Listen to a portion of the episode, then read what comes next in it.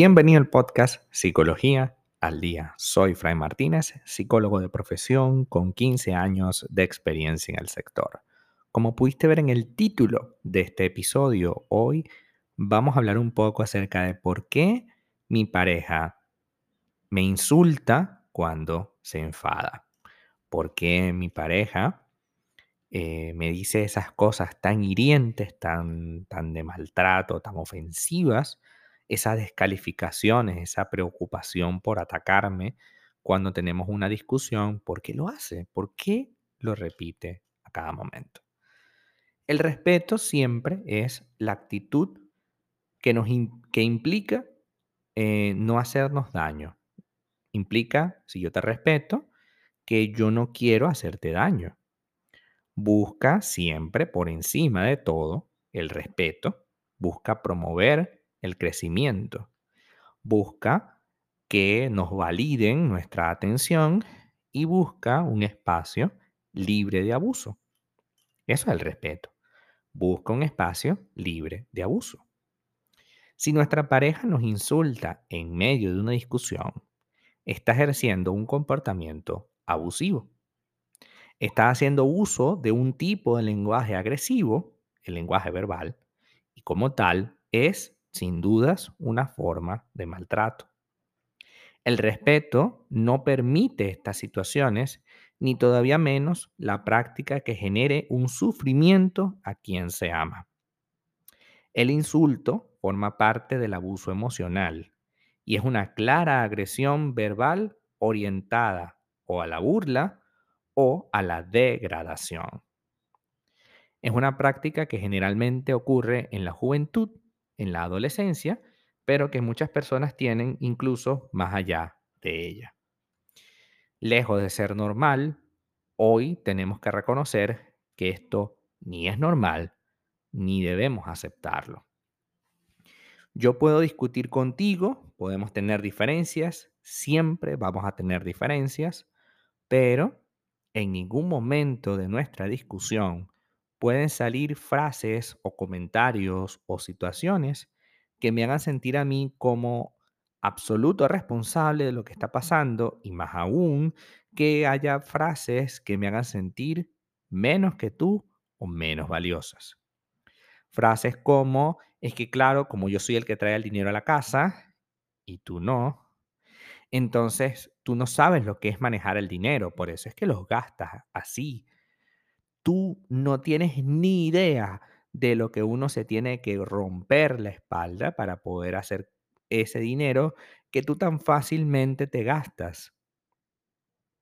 Es una dinámica perversa, puesto que esa misma persona que hoy te está sacando en cara que tú no trabajas o que no trabajaste, es la misma persona que te dijo anteriormente, no trabajes, tranquila, yo resuelvo. Si él te mete en la situación o ella te mete en esa situación y luego te acusa, es una forma de maltrato. Si esa persona no te mete en la situación, sino que ha sido decisión tuya, pero esta otra persona lo aceptó en su momento, también es responsabilidad mutua. Es decir, no puede agredirte en base a algo que ha sido acordado de manera implícita durante todo este tiempo. Ha sido acordado de manera implícita. Si yo te digo, voy a dejar el trabajo y no voy a conseguir otro, y tú ves que pasan los meses y, con los meses los años y, y, esta persona no está buscando trabajo, ¿por qué permitiste que eso pasara? ¿Por qué se lo reclamas ahora cuando ha pasado mucho tiempo de ello? ¿Por qué no se lo reclamaste en su momento? Porque no hubo un proyecto en el que cada uno pusiera de su parte y dijera, mira, a mí no me satisface cargar con el peso económico de la relación. Yo quiero compartir ese peso económico contigo. Yo quiero que tú y yo hagamos cosas. Pero si no dice nada, de alguna manera lo aprueba. Y si lo aprueba, entonces, ¿para qué estamos discutiendo sobre algo que ya tú aprobaste? No tiene sentido.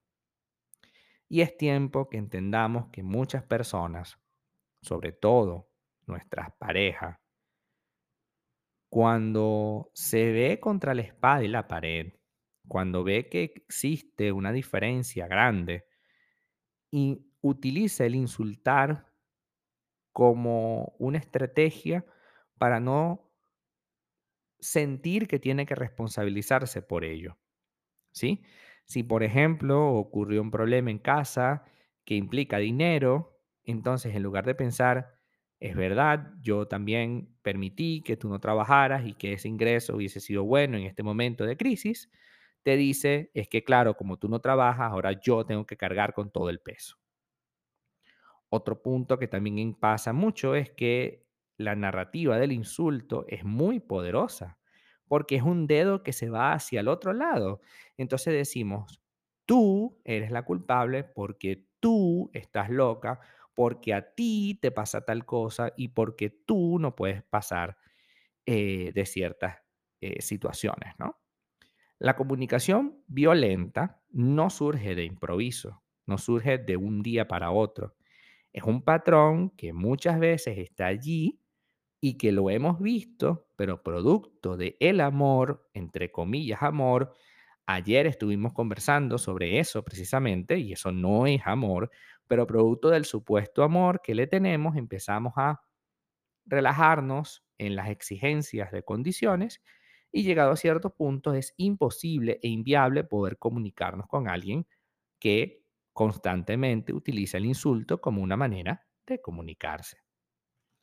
Entonces, si yo reconozco que existen insultos, tengo que también reconocer cuál es el estilo de ese insulto y cómo es la narrativa. Generalmente el insulto primero empieza por ridiculizar a su pareja y ponerle en evidencia, tanto de manera privada como de manera pública. Es que tú no sabes qué hizo ella. tú no sabes qué hizo ella. Tú dices, oh my God, ¿qué va a decir después? Menospreciarla y degradarla. Hacer uso del sarcasmo para insultar. Utilizar indirectas o directas. Es que tú no sirves. Ok. Pero si yo no sirvo, ¿qué haces tú conmigo? Tú creo que sirves menos, ¿no?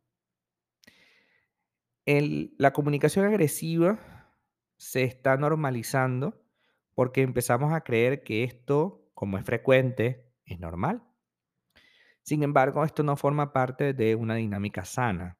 Al contrario, esto forma parte de una dinámica de abuso constante que deshumaniza al otro y que no proporciona la empatía necesaria para que pueda existir una relación. Yo no puedo tener una relación con alguien que considero inferior. Yo no puedo tener una relación con alguien a la que insulto y menosprecio. Y al contrario, yo no puedo tener una relación con alguien que me menosprecie, que me insulte, que me degrade, que me humille. Porque si yo llego a tener una, una relación con alguien que haga estas cosas conmigo o que yo permita que haga esas cosas conmigo, al final del día soy yo la que va a salir perjudicada.